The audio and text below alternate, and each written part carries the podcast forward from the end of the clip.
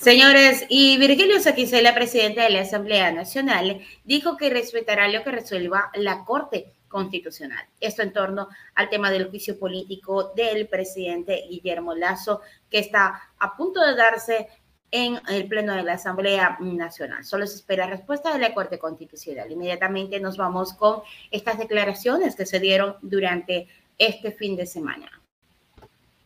Quisela, presidente de la Asamblea Nacional, recalcó que se respetará lo que resuelva la Corte Constitucional en el marco de la solicitud del juicio político contra el presidente Guillermo Lazo.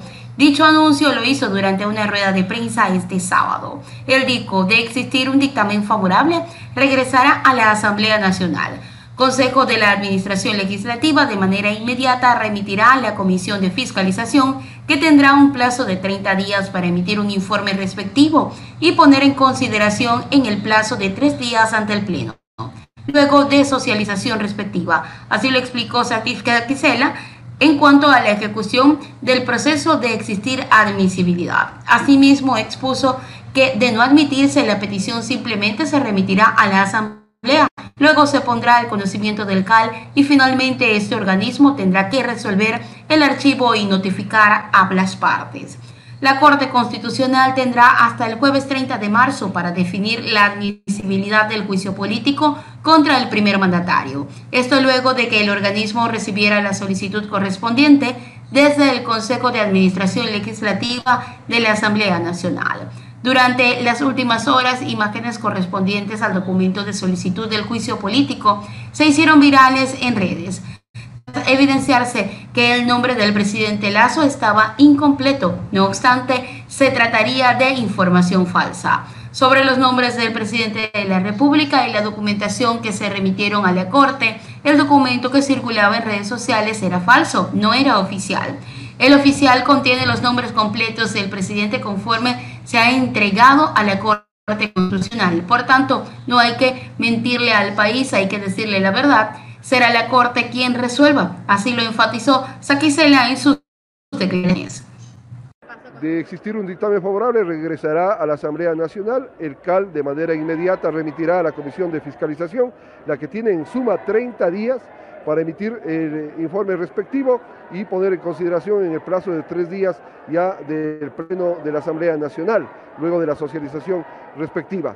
si no se admite, simplemente se remitirá a la Asamblea, pondremos en conocimiento del CAL y el CAL tendrá que resolver el archivo y notificar a las partes. Presidente, ayer circulaban documentos con errores, incluso de que no había el apellido del primer mandatario.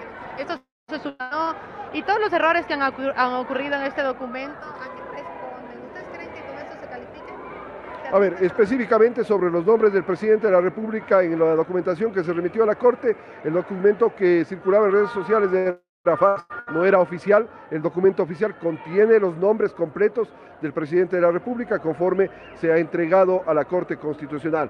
Por lo tanto, no hay que mentirle al país, al país hay que decirle la verdad, será la Corte la que resuelva.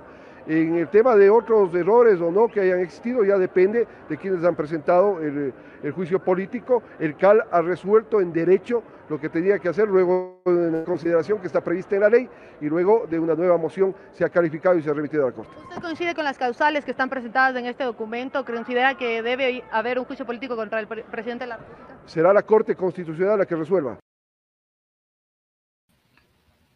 Ahí está dicho por el, presidente de la Asamblea Nacional que sea la Corte Constitucional la que resuelva. Ellos van a esperar a ver qué es lo que dice la Corte Constitucional para así poder mm, dar paso al tema del juicio político del presidente Guillermo Lazo. Em, mientras tanto, Lazo pide a la Corte Constitucional que se inadmita este juicio político mientras que la Asamblea respetará el pronunciamiento.